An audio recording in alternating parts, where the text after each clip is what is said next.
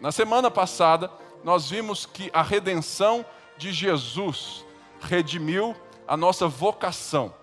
O que é isso? Nós vimos que o sacrifício de Jesus na cruz nos traz justamente uma recriação, uma renovação do nosso ser a imagem e semelhança de Deus. Portanto, você que tinha a ideia de uma redenção, valeu Bruno, valeu Léo, de uma redenção em Cristo apenas para uma vida após a morte, uma salvação da alma, para ir para o céu, nós vemos que o que Deus está fazendo com Jesus Cristo para nós é justamente nos tornarmos mais humanos novamente. E agora que você e eu temos a redenção de Cristo, nós somos transportados do império das trevas para o reino do Filho do seu amor, nós temos a capacidade de sermos humanos, sem essa ideia, sem essa escravidão do pecado. A redenção trata justamente disso, é um resgate, é um resgate de uma escravidão, escravidão do ser, do orgulho, da cobiça, daquilo que nós chamamos de pecado. E agora que somos livres, temos paz com Deus, nós temos a capacidade de viver segundo vemos Jesus vivendo também, né, quando lemos Mateus, Marcos, Lucas e João, e ele nos convida para vivermos dessa forma nessa jornada de transformação e santificação. Por isso, eu estou olhando alguns assuntos importantes para mim e para você, tratando eles, porque a redenção de Jesus, ela deve também provocar a redenção, o olhar sobre outras coisas. Nós vimos da vocação e hoje nós vamos ver esse assunto agora, que é a redenção da oração. A oração Todo mundo ora. Todos os povos oram. Até mesmo um ateu, quando a coisa aperta, ele pede para a tia crente orar. Ou seja, todos os povos oram. Mas nós vamos ver que Jesus orava de uma forma diferente daquilo que outras crenças dizem orar. Nós vamos ver que então nós também precisamos de ter um olhar renovado, redimido sobre esse assunto. E por isso, no dia dos pais, eu tive uma escolha, obviamente, de falar sobre o Pai Nosso, mas antes eu quero te contar uma história de dois vizinhos. Vizinhos pais, vizinhos pais presentes, pais que amam os, os seus filhos pais que criam os seus filhos a partir da sua própria perspectiva da vida. O primeiro pai era um pai que sempre trabalhou demais e o seu trabalho requeria que ele fosse para São Paulo toda semana. De segunda a sexta ele vai lá para São Paulo, então ele não pode ser presente presencialmente na vida dos seus filhos, né? é, de levar na escola, do almoço junto, de levar né, no esporte, no judô e, e tal. Mas ele, como um bom pai, ele escolhe todo dia, ele liga, ele se interessa, ele pergunta né, do dia a dia, ele faz parte da vida dos filhos, ele dialoga e ele, e ele ora junto com eles, ele apresenta Jesus para eles, mas uma das coisas que, que ele tem como principal importância é nortear a vida dos seus filhos. Não quer dizer que ele não esteja né, fisicamente presente, que ele não pode fazer com que os seus filhos enxerguem a vida a partir dos seus próprios óculos. Então ele apresenta as realidades aos seus filhos, ele vai mediando as coisas junto com os seus filhos, ele vai apresentando as coisas difíceis da vida, os assuntos difíceis, da forma que ele consegue.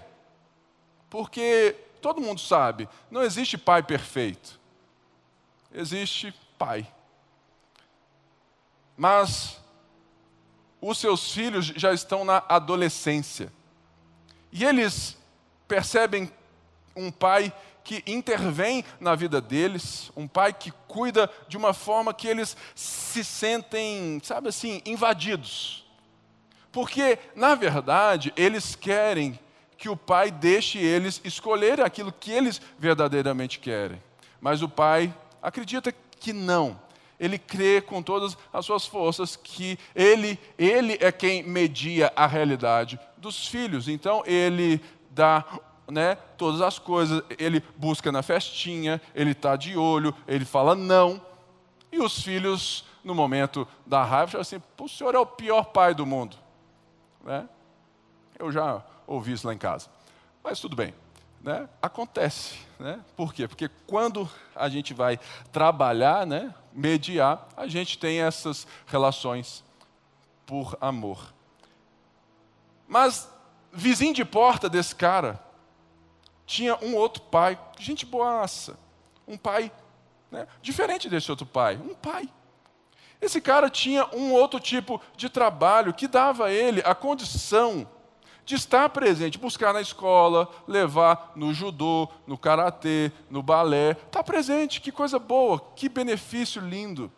Mas esse pai enxergava a vida por outro prisma, por outros óculos. E ele então encarava os seus filhos também, adolescentes, como um pai parceiro, um pai amigão, que, se perguntado, ele dava sim, aquilo que ele pensava, mas ele achava que os filhos deveriam escolher a partir das suas próprias experiências. Então ele não intervia muito, ele estava né, mais ausente nesse sentido norteador, mas ele era totalmente presente, amoroso, os filhos estavam tendo um super pai, mas essa ela é era a realidade.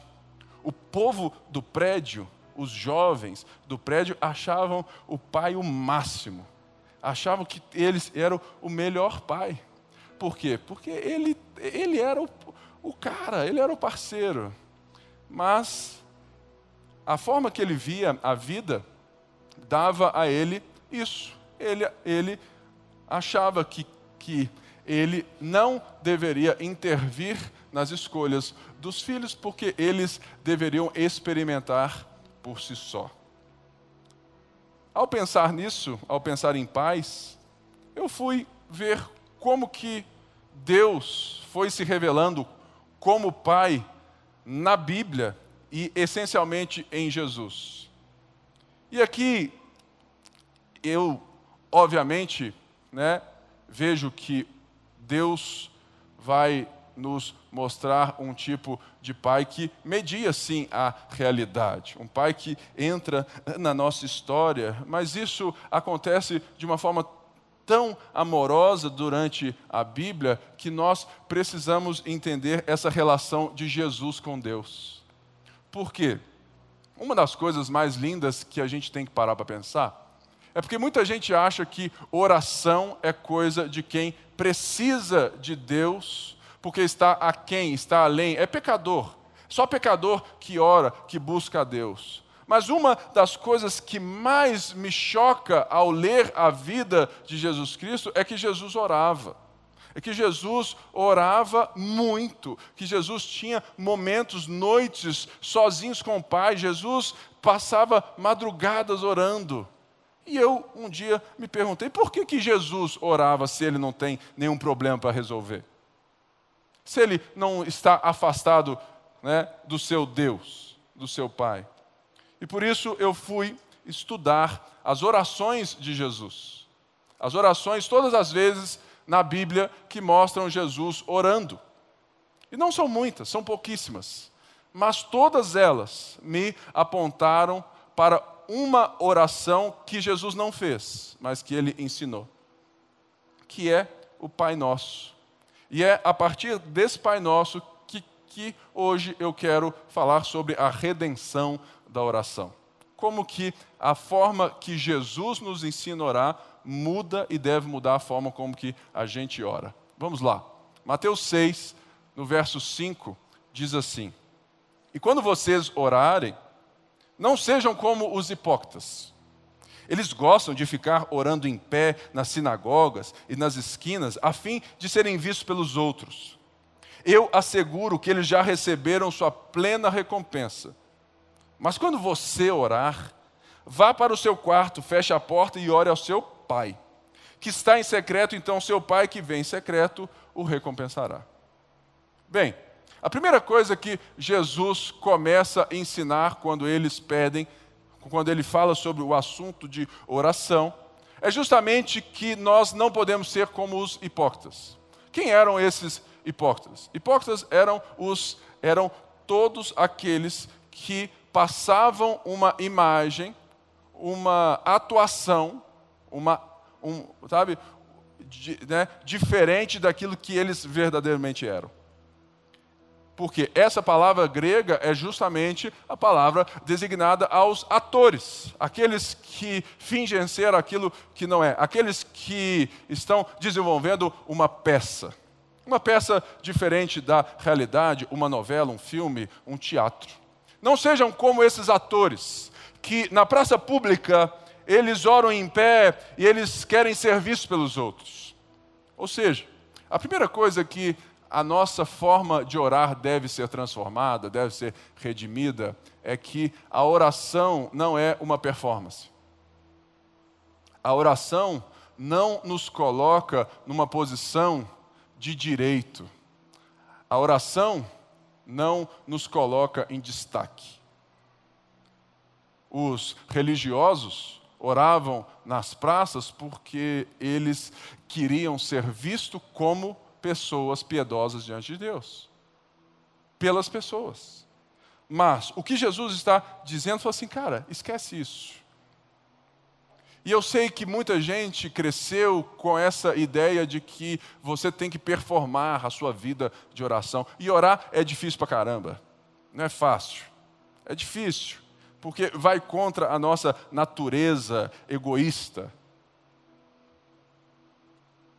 Mas muitas vezes nós vamos vendo as pessoas falando: ah, eu oro uma hora por dia, duas horas por dia. Irmãos, eu não oro uma hora, né, né, assim, direto, por dia. Eu não conto quantas horas eu oro, porque isso para Jesus é insignificante. O que Jesus está dizendo é o contrário. Ele não está nem dizendo para você entrar no seu quarto a forma de orar. Ele está dizendo a qualidade da oração. A oração não de um de alguém que quer impressionar a Deus e as pessoas, mas alguém que entendeu a sua filiação em Deus. O filho em casa, ele não fica cheio de onda, né? Tudo mais. Gente, olha só, meus filhos, em casa, falou assim: meu pai, eu crio mal demais meus filhos, porque eles fazem uma bagunça, eles choram à toa e tudo mais. E de repente, quando eles viajam, vão para a casa dos outros, e o povo chega, nossa, Pipe, nossa, Dedé, seus filhos são uma gracinha, nossa, que educação, que foco. Enquanto estava todo mundo lá no celular, ele estava lendo o livro, grifando as páginas. Irmãos, eu oro assim e falo assim: é meu mesmo? Não é? Porque, irmãos, dentro de casa a gente deve ser quem a gente verdadeiramente é, nesse sentido, não que os meus filhos performam fora de casa, mas fora de casa eles estão expressando tudo aquilo que eles aprendem dentro de casa, ou que eles tentam aprender dentro de casa. Mas em casa eles têm um pai, ele tem pais, eles têm os tios, os avós, seja quem eles vivem ali no dia a dia, então eles podem ser. É isso que Jesus está dizendo. Olha, a oração em nome de Jesus, ela deve perder toda essa pompa e circunstância, e ela deve ser uma oração totalmente desprendida de performance. Ou seja, se até para orar no seu quarto você cria uma certa história, cara, esquece isso. O que Jesus está dizendo aqui é falar assim: olha, não se esqueça que a relação que você tem agora não é com um Deus distante, um Deus que está medindo os seus méritos, que Deus que está medindo o quão bom você é, mas é de um pai. Um pai que, diferente dos pais que eu disse na, antes, né? um pai que intervém, que está ali, e um pai parceiro, é um pai perfeito. É um Pai que nos conhece mais do que nós mesmos. Porque Ele é o Deus Criador dos céus e da terra. Então, ele segue e vai dizer: Olha, o pai que vem secreto o recompensará. Sabe por quê? Não adianta você querer impressionar a Deus com as suas palavras se Deus enxerga o seu coração. Você está lá, né, naquele negócio e tal. Aí ele fala assim: Ah, que legal, hein? Olha, por Aí chega assim: olha, filho, não seria muito mais fácil você expressar o que verdadeiramente né, está dentro do coração? Eu te conheço, para com isso, deixe de bobagem. Por isso, a redenção, ela começa nessa ausência de performance.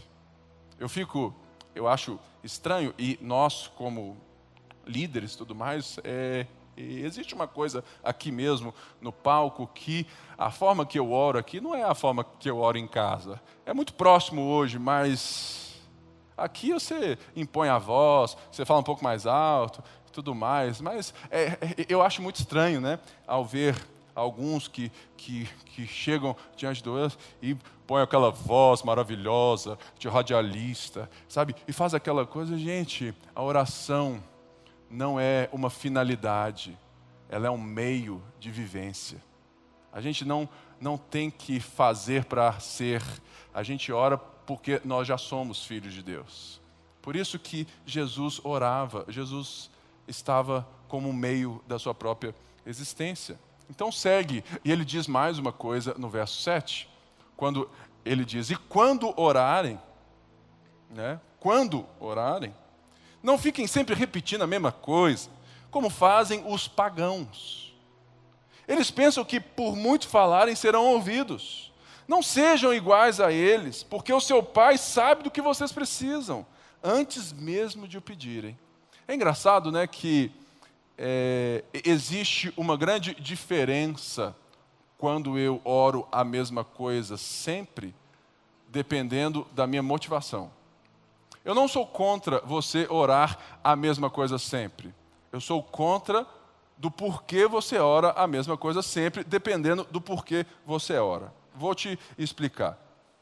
Existe algo muito próximo em nós, que é quando alguém está necessitado no nosso meio, nós vamos, né, falar, gente, orem por fulano de tal. Isso é muito bom, né? Porque nós estamos nos juntando para orar.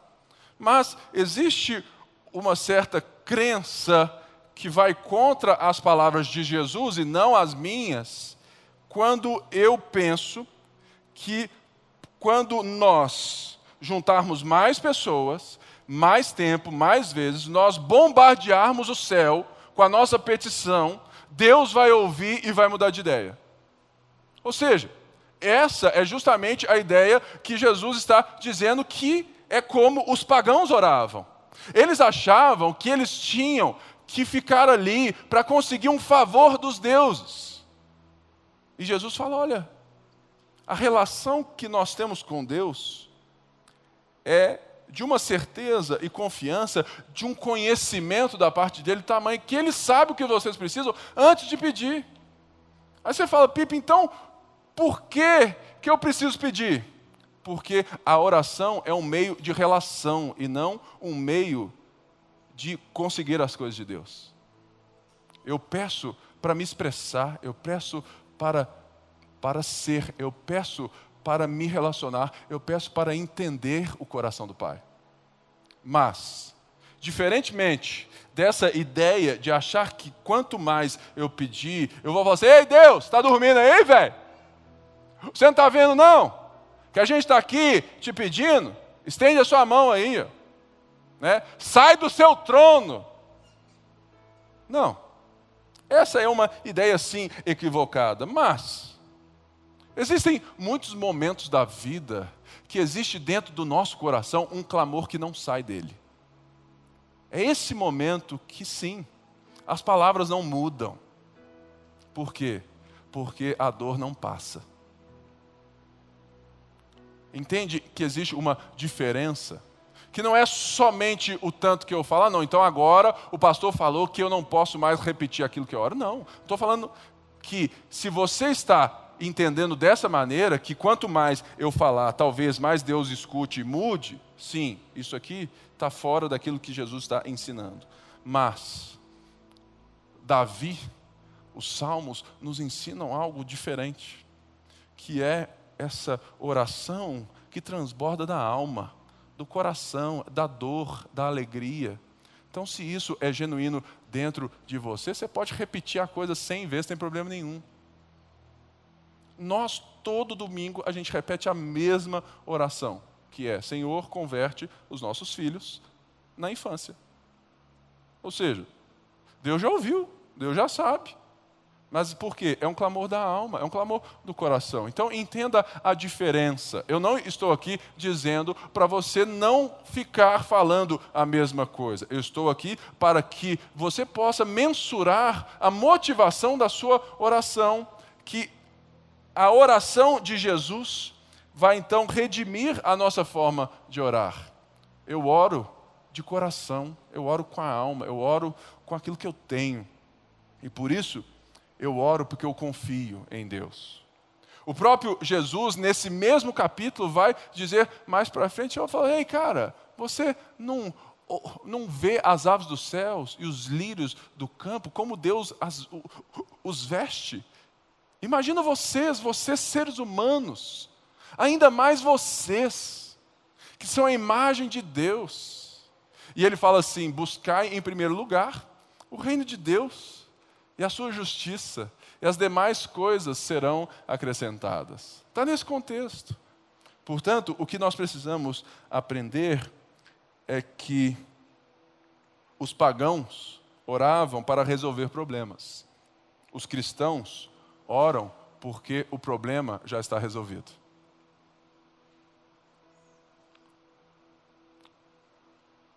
As nossas circunstâncias elas são derivações do problema.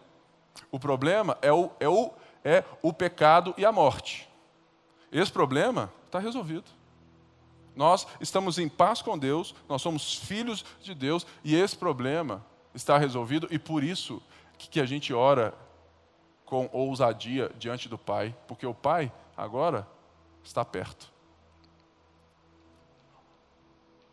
A oração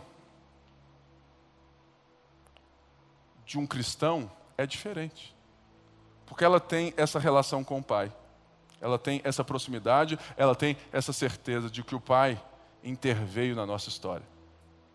Por isso, uma das coisas que mais eu fiquei chocado ao reler, reler, reler, é ver essa frase aqui, ó.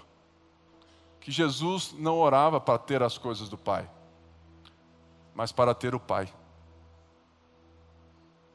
Jesus, ele não parava para falar assim, pai, eu estou precisando disso, daquilo, daquilo, daquilo. Mas ele parava, e, e a, a, forma que nós vamos ver é, em, em Lucas, principalmente, é uma relação de um ser humano, na sua plenitude, recebendo de Deus, se relacionando com Deus, porque Ele quer Deus. Por isso, uma das coisas que nós precisamos aprender é que você não precisa orar somente para ter as coisas do Pai, mas principalmente para ter o próprio Pai. Lembra de Lucas 15, lá do filho pródigo? Essa história. Nós tínhamos dois irmãos, o doidão e o certinho. Os dois não queriam o pai, eles queriam as coisas do pai. Os dois estavam distantes do pai. Mas um, um dia, se arrependeu e quis o pai.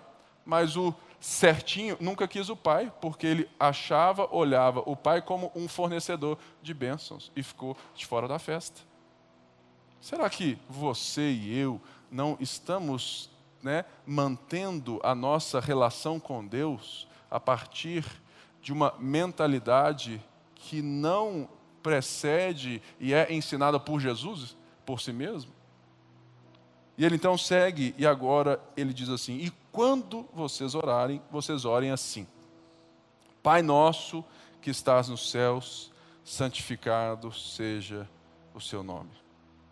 A relação de Jesus com a oração é diferente e ela é inclusiva. Uma das coisas que a mente moderna ocidental, a nossa cultura, faz conosco é tudo aquilo que a gente quer viver, a gente quer viver de uma forma individualista. A gente quer a coisa só para mim, só para o meu. A gente quer, né, que seja o meu Deus e que ele seja mais meu do que seu, porque eu preciso mais dele do que você. E quando eu vejo você tendo mais de Deus do que eu, eu fico com inveja e eu reclamo com Deus. Mas aqui Jesus fala que o Pai, ele não pode ser só seu, ele, ele não pode ser só meu, ele tem que ser nosso. Porque aquilo que a oração vai nos ensinar é de um Pai que fez o mundo belo e nos colocou e nos chama a orar a Ele para restaurar justamente a nossa relação com todas as outras coisas. E por isso, quando eu aprendo que o Pai é nosso, eu vou enxergar as coisas, a vida, de uma forma diferente. Eu vou parar de orar somente o métier do meu dia. Senhor, muito obrigado, porque eu sou assim, eu sou assado, meus filhos, minha esposa, minha casa. Deus abençoa o, o, o, meu dia, abençoa o meu trabalho, abençoa a minha mãe, abençoa o meu pai. Não.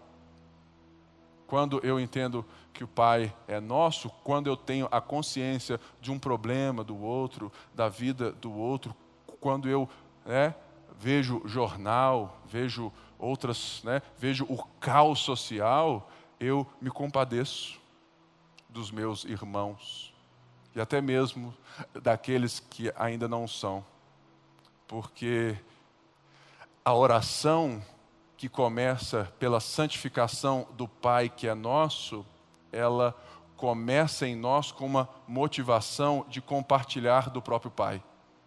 E é isso que Jesus está fazendo. Ele está ensinando pessoas a orar de um Pai que era só dele e que ele está compartilhando o Pai agora é nosso. E ele não tinha nem morrido na cruz ainda e ressuscitado. Mas ele, olha, eu estou ensinando aquilo que vai rolar, aquilo que é realidade agora. Orem assim, Pai nosso que estás nos céus, santificado seja o seu nome. É reconhecendo a realidade de um Pai que enxerga todas as coisas como Ele criou. E, portanto, a gente agradece a Deus por ser esse Deus criador dos céus e da terra. Então, que a gente possa primeiramente pensar sobre a redenção desse aspecto da nossa oração. Um aspecto coletivo da vida, um aspecto social, um aspecto aonde você pode enxergar a vida além dos seus próprios projetos pessoais. E por isso, Jesus vai ensinando corretamente. Se você muda a ordem do Pai Nosso, você bagunça o ensino pedagógico da oração de Jesus. Se você for ver tudo aquilo que Jesus ora e como ele ora, ele ora totalmente dentro desse Pai Nosso. Porque então ele vem e diz: Venha o teu reino. Seja feita a tua vontade, assim na terra como no céu. Olha bem, na mente de um ser humano do século 21, ocidental, pós-moderno, né, onde nem verdade existe, que tudo é sensorial, é tudo aquilo que eu, que eu sinto que é bom para mim. Orar, seja feita a sua vontade, vem o teu reino, é um absurdo. É um absurdo enorme. É uma loucura. E a gente ora isso, e às vezes você ora isso e nem está sabendo o que você está orando. Ou, gente, deixa eu te explicar. O que você está falando aqui e o que Jesus está ensinando é falar assim: olha, Deus, na minha vida, seja feita a sua vontade e não a minha. Porque foi assim que o próprio Jesus orou no Getsemane, quando a dor estava grande.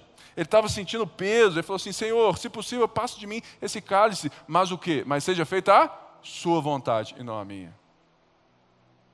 Será que você entende que a segurança que você tem de orar, venha o teu reino, está porque nós temos um Pai que é nosso e Ele é santificado, é o Criador, é o detentor soberano de todas as coisas? Por isso, a ordem faz sentido. Quando eu tenho essa segurança de um Pai que é íntimo, de um Pai que está comigo, de um Pai que me resgatou, de uma família que eu pertenço, eu agora posso entender então, falar assim, Pai, estabelece esse reino estabelece a sua vontade, coloca ordem no meu caos.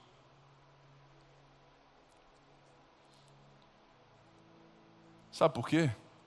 Porque quando você vai lendo a Bíblia, você vai vendo um Deus que intervém na nossa história, não como um conjunto de regras. A Bíblia, ela faz questão de mostrar que os nossos heróis, eles são podres. que da visão, o amigo de Deus pegou a mulher do cara que estava lá na batalha. É esse Davi que a Bíblia chama de amigo de Deus. Mas ele se arrependeu. Sabe por quê? Porque a beleza das histórias bíblicas não estão nas pessoas, estão no Deus que transforma as pessoas. Por isso é que a Bíblia ela não pode ser vista como um manual do cristão. Ela tem que ser como uma, um livro ou livros de histórias de redenção, de resgate. E como nós temos a, a, as nossas histórias. Deus que vem e nos ajuda nas nossas mazelas. Por isso nós precisamos orar, Deus, venha o teu reino. Seja feita a sua vontade. Por quê? Se você espremer a Bíblia, talvez em uma voz de Deus concernente a esse assunto de oração, eu creio que a frase de Deus seria: Ei, eu não quero as suas petições, eu quero você. Você não entende que eu não estou fazendo todo esse movimento porque eu quero te ouvir melhor? Porque eu já te escuto, eu já sei aquilo que você precisa. Eu não quero as suas petições. Eu quero você. Eu quero estar com você, eu quero morar com você, porque a Bíblia é esse livro de um Deus que vai querendo morar com o ser humano, por isso que ele criou os céus e a terra, por isso que ele criou o ser humano, a sua imagem e semelhança, para que alguém expressasse quem ele é. Porque Deus não precisava criar para ser, ele cria porque ele é. Logo então, fica maravilhoso de ver que esse Deus que nos conhece, esse Pai que é nosso, Ele agora, Ele está nos ensinando, falou assim: olha, deixa que eu direcione a vida de vocês novamente. Venha o teu reino, venha, seja feita a sua vontade. Essa é a oração que todo cristão deve fazer ao ver a morte, o caos. Hoje eu li que 470 crianças por dia no Brasil, por dia, 470 crianças por dia no Brasil, em média, são registradas sem o, pai. Você entende o que é isso? 470 crianças por dia. Gente, é criança demais. São registradas sem um pai. Por quê?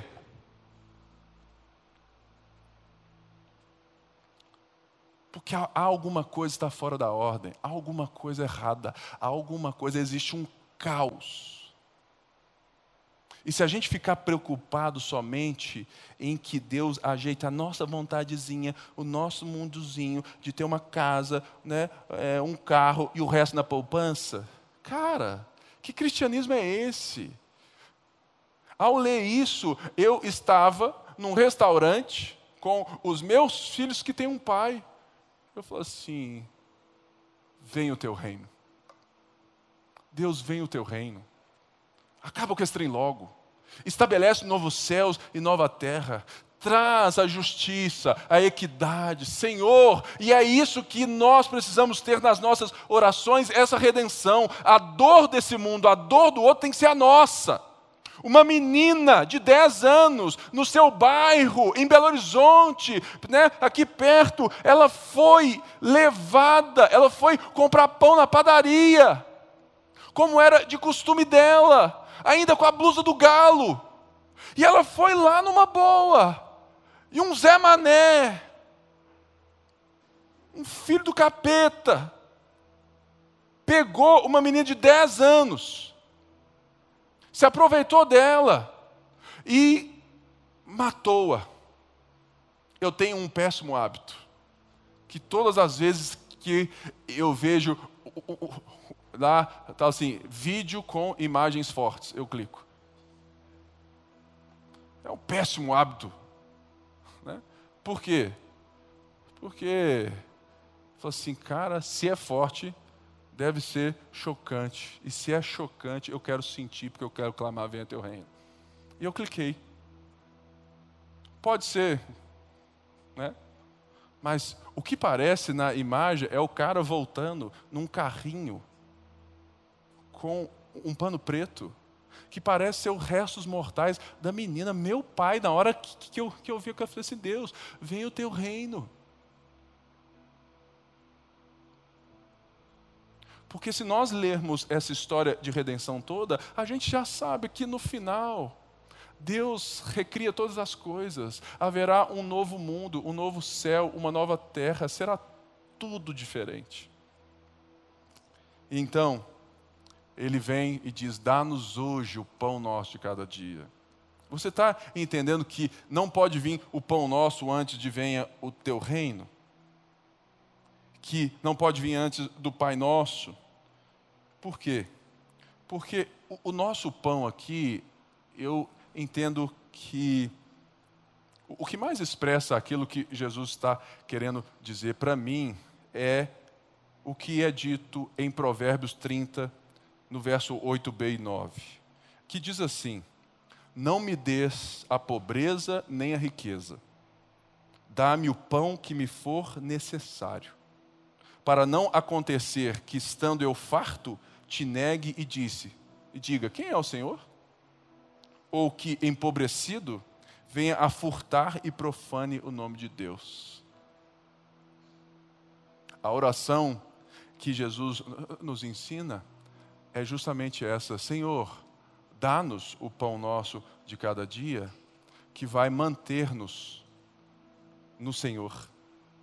Não me dá aquilo que, que eu não posso reter e tem muita gente que acha que dinheiro é tudo a mesma coisa e que consegue lidar com o dinheiro de uma forma fácil. Gente, eu conheço muita gente rica. Eu conheço muita gente que ganhou dinheiro. A maioria que ganhou dinheiro teve a surpresinha de não saber lidar com o tamanho acesso que o dinheiro dá. Portanto, não fique achando que o dinheiro vai resolver tudo na sua vida, porque ele vai lhe dar outros problemas. Ele vai gerar outros caos na sua vida que você vai ter que resolver. Não que isso seja né, algo ruim, fala, não, eu prefiro resolver esse problema que os outros. Tá, irmãos? O que Jesus está dizendo aqui é simples: que Deus é o nosso provedor por isso, eu tenho a ousadia de orar, falar assim: Deus, me dá aquilo que eu preciso e que o meu coração não se perca. Por quê? Porque se eu ganho demais, eu começo a achar que a coisa é boa, que eu sou bom e que eu sou fera.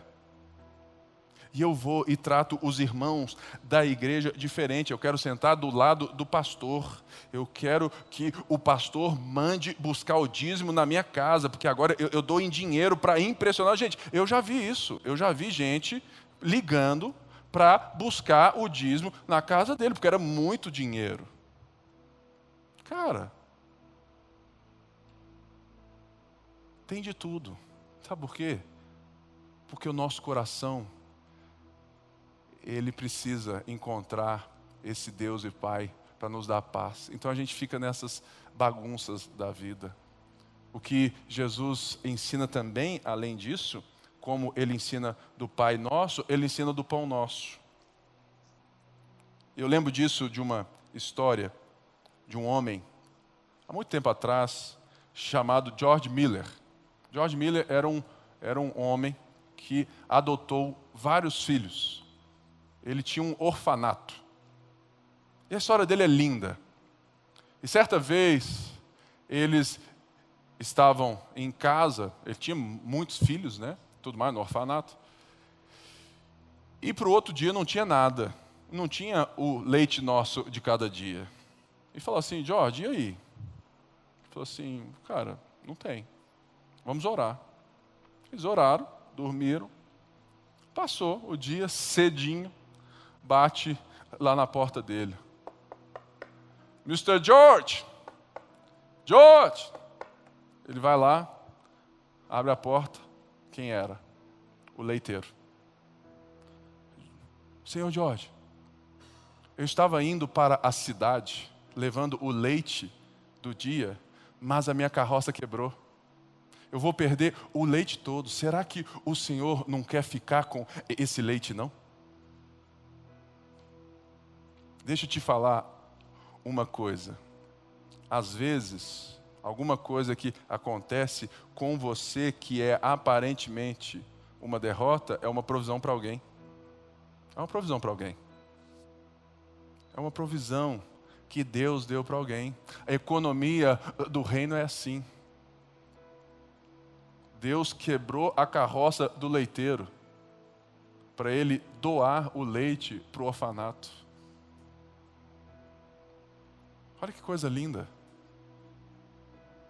E os órfãos foram abastecidos de leite naquele dia. Portanto, algo que eu quero falar com todo carinho para você, com todo carinho, com todo carinho, mas é uma exortação pastoral né, de quem está aqui de coração. Se você tem uma relação com a fé, com a igreja, com as pessoas, com os pastores e líderes.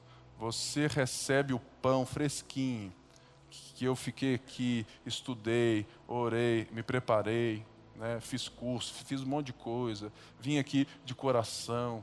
E você se alimenta disso, você está aqui junto, nos grupos, você está crescendo em Cristo, e você não consegue partilhar um pouco da sua vida, você tem que repensar essa ideia do pão nosso. Porque você está é, usando do pão de muita gente que compartilhou só para você. Sinceramente, isso é pecado. Isso é pecado. Você está usando de uma comunidade do Pai Nosso para um Pai ser só seu para que os irmãos sirvam só você. Porque não existe da sua parte generosidade alguma. Você é um cliente. Você é um cliente na comunidade de filhos. Que Deus possa te falar um pouco mais sobre isso. E ele segue então e diz assim: perdoa as nossas dívidas, assim como perdoamos aos nossos devedores.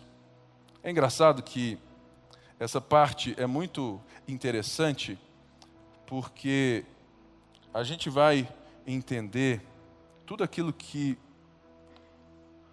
a nossa relação com Deus vai nos dando. Então, a primeira coisa que eu acho estranho aqui é que ele fala assim: perdoa as nossas dívidas. Que para mim, amplia a nossa ideia né, de erro, de pecado, de perdão, a uma relação muito maior do que a minha própria vida. A minha responsabilidade com o outro, com o próximo. O que me faz, então, entender que quando alguém do corpo de Cristo cai, erra, nós não deveríamos zombar ridicularizar, mas nós deveríamos nos compadecer e chorar. É, eu acho que foi na quarta-feira, eu mandei é para o Mário, o que toca aqui. É, há 23 anos atrás, nós tínhamos uma banda, chamava. Era um nome bem, bem crente assim. Então vou falar, não, porque o povo vai ficar me zoando depois.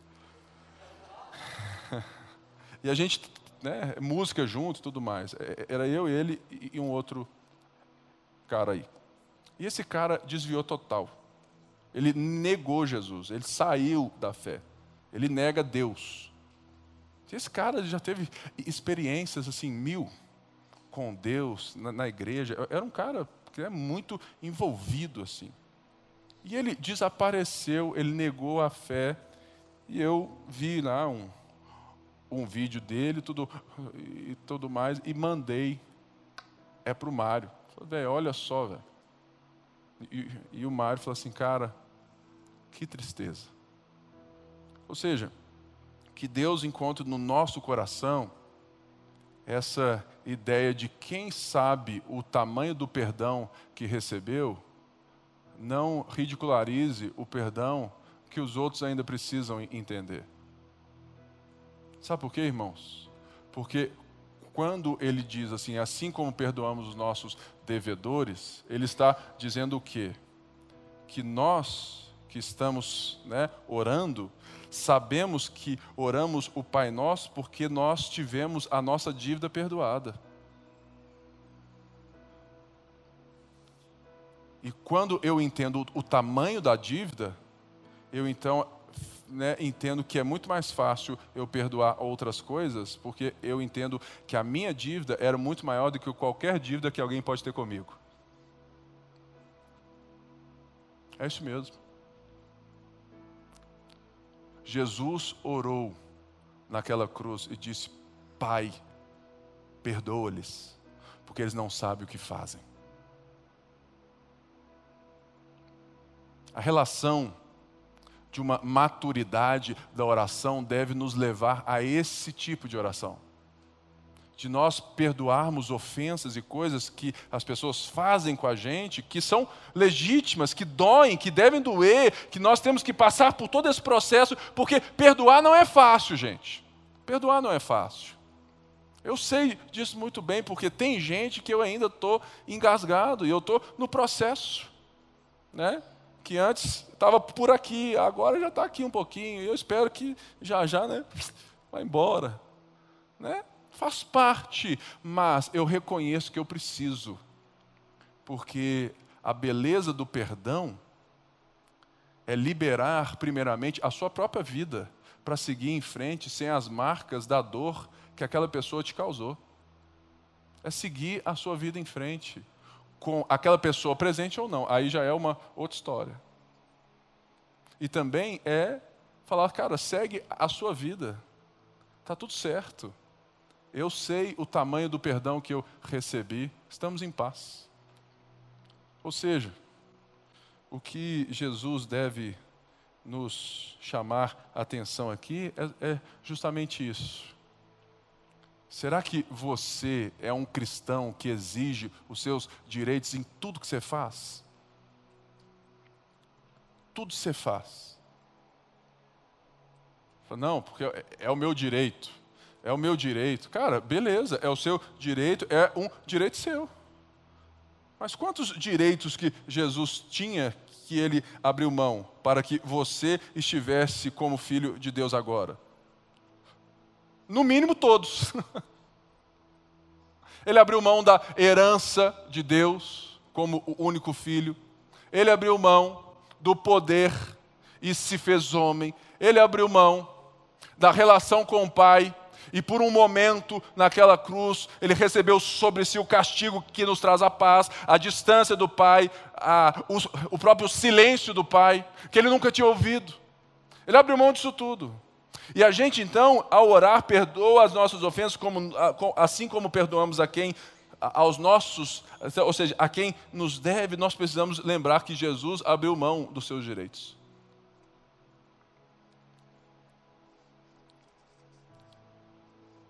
E ele segue. E por último, e não nos deixes cair em tentação, mas livra-nos do mal, porque teu é o reino, o poder e a glória para sempre. Uma das coisas que é a nossa maior tentação, e talvez seja a sua agora, é ouvir essa palavra falando assim, cara, já ouvi 50 vezes o Pai Nosso, eu já sei. É uma tentação, não caia nessa cilada. Porque às vezes a familiaridade nos rouba a transformação. Pai nosso, de novo, no dia dos pais, nossa, que clichê, velho. Clichê não. Certa vez, um pastor novo na igreja entrou lá para revitalizar a igreja. Ele chegou e pregou um sermão maravilhoso. Galera, puxa, ganhamos um pastor pregador, né? Glória a Deus. Aí no outro domingo, o pastor foi lá e pregou o mesmo sermão. Falou: Ó, oh, beleza, Aí ele ficou três meses pregando o mesmo sermão. O povo já não aguentava mais. Pastor, o que, que é isso? É louco. Ah, olha o tamanho da Bíblia. Aí eles foram lá, pastor, por que, que o senhor só prega o mesmo sermão? Ele falou assim: porque, como pastor, enquanto eu não tiver certeza que vocês estão ouvindo o que eu estou pregando, eu não preciso, eu não preciso falar outra coisa.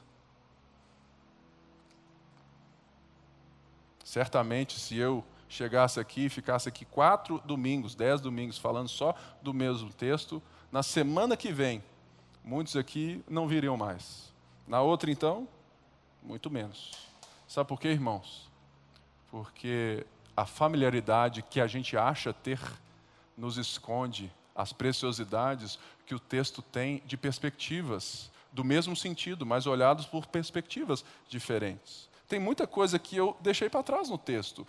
Tem muitas coisas que o próprio texto diz que eu deixei para trás. Eu fiz uma escolha, é uma pregação de 40 minutos, de 50. Então não dá para trazer toda a riqueza. Você tem que entender que eu estou proclamando uma coisa, um olhar. Então não se ache familiar demais a ponto de não dar atenção às palavras. Porque todo filho é meio assim também, né? Menino, Guarda seu sapato. Henrique, vai fazer dever. Henrique, troca de roupa para o tênis. André, escova o dente. Ele ouve isso todo dia. Ele já está familiarizado. O almoço está na mesa. Vai ler a Bíblia. Trata direito sua mãe. Né? Tudo isso, que todo mundo aqui ouviu e ouve. Mas é, é, é tão todo dia que a gente fala assim: ah, não. Aí quando você vê o menino que você falou, escova o dente, ele ouviu aquilo e ele esqueceu. Dormiu sem o dente. Dormiu um dia, dormiu dois, escovou um, ficou mais dois e passou-se seis meses. Você vai ter que pagar uma bala no dentista porque ele está muito familiarizado com a sua. Vai escovar o dente. E tem muita cara, por quê? Porque, como o pai é era viciado em bala fine, os seus filhos também ficaram viciados em bala fine. Né? Essa aí é a parte que me toca. Ok? Eu, gente, aos 15 anos, eu tive 11 cáries de uma vez só, do tanto de bala que eu chupava. Né? Então, você sabe o caos que é lá em casa. Né? Vai escovar o dente, vai escovar o dente. Sabe, irmãos, a gente não pode perder isso. Isso é uma tentação. A tentação aqui vai muito além das tentações da vida né, sexuais, porque para a gente hoje tudo que é tentação é sexual, né? Não, irmãos, existem várias outras. Mas, além dessas que já está familiar a todos nós, que vem do coração, do orgulho, o que eu creio e quero ressaltar aqui é que ao fechar esse ensino da oração, Jesus está dizendo: não caiam na tentação de viverem como vocês viviam antes. Não caiam na tentação de não levar essas palavras à reflexão e à transformação. Não caiam na tentação de serem cristãos, usando o nome de Deus, orando em nome de Jesus, mas com uma mentalidade deste século, deste mundo, com uma mentalidade que Jesus não coaduna, que ele não faz parte, porque ele veio nos apresentar o reino do Pai, que agora é dele e que ele é o rei. Por isso é que essa série Redenção é tão importante para mim e para você, porque eu estou pegando a redenção de Jesus, o resgate da nossa vida, sabe? A salvação, né? Sabe? A nossa redenção, filiação, e eu estou pontuando coisas que têm que ser transformadas a partir desse fato. A sua vocação tem que ser redimida. A sua oração tem que ser redimida. E no próximo domingo nós vamos falar da comunhão, porque tem porque nós entendemos ela de uma forma também muito ocidental, muito festinha, pipoca e guaraná, que programa legal, só eu e você, seja no ar, eu quero ver pipoca com ar, né? Ah, não, ah, porque a igreja não tem comunhão, tá? Porque não tem encontro com pizza. É, gente, nós vamos ver que é outra história isso aqui, tá bom? Por isso eu quero fechar com essa frase do Tim Keller, do seu livro Oração que diz assim: orar é dar continuidade a uma conversa que Deus iniciou por meio de Sua palavra e graça, e, com, e que com o tempo vai se transformando num completo encontro com Ele. Sabe por que você ora? Porque Deus te chamou no WhatsApp primeiro. Sabe por que você ora? Porque Deus veio até você primeiro e se apresentou como Pai. E por isso agora você pode orar não como uma pessoa que precisa de performance, que precisa que as coisas sejam todas resolvidas. Você ora porque você tem um pai. E a oração se torna um meio de relação. Por isso, eu quero te encorajar a orar mais essa semana mas a não tratar isso de uma forma religiosa, a tratar isso com, com graça.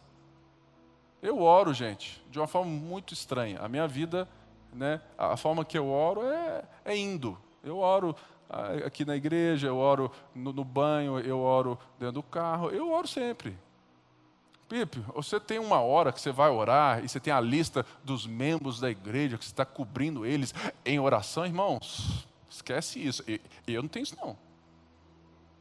Se você está achando que eu estou orando por, por você, te cobrindo espiritualmente, você está muito enganado. Sabe por quê? Eu não tenho nem poder para isso. Sabe por quê? A única coisa que eu oro por vocês é aquilo que eu sei sobre vocês, né? E é que Deus guarde vocês, conduza vocês e que o pastor de vocês, que é Jesus, né? Guarde vocês, porque Ele é a nossa cobertura espiritual. Imagine, irmãos, a, a vida de vocês está na minha mão. Meu Pai do céu, estaria perdido. Né? Eu, eu tenho os mesmos problemas que vocês. Né? Eu só tenho o dom aqui de ser talvez um pouco mais maduro na fé para apresentar a estrada. Mas quem nos cobre é o sangue de Jesus. Que a gente fique feliz com isso e que a gente saiba que você pode orar por mim, assim como eu oro por vocês. Então, ah, o, ah, o pastor falou que ele não ora por nós. Não, eu oro, irmãos, eu oro, entendeu? Mas eu não oro dessa maneira, assim, sabe? Oh, o Senhor, a vida do Bruno agora, a Renata, Deus, o Rafael e a Roberta, e vou. Eu lembro, Deus vai. Aí eu chego, tudo mais. Ô, oh, Cid, beleza? Eu oro pelo Sidney hoje, o outro né? Mas a Ana líder, tu, mas o Marcelinho, eu vou orando. Porque eu confio em Deus que vai me conduzir. Porque se você ler Romanos 8, né? Ele fala assim, que o Espírito nos auxilia, porque a gente não sabe orar. Né? E que Deus também te dê essa graça. Não se coloque um peso tão grande das performances. O Espírito Santo nos auxilia a orar o Pai Nosso. Fique de pé, vamos orar.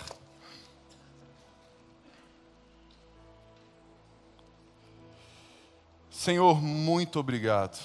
Muito obrigado por esse dia, muito obrigado porque amanhã é feriado e que a gente possa né, ruminar isso, e mesmo que, que isso né, possa ser algo às vezes tão trivial, né, tão feijão com arroz, que a gente possa se alimentar com o feijãozinho nosso de cada dia. Por isso, Pai, toma cada vida que, que aqui está, aqueles que vão ainda me ouvir, né?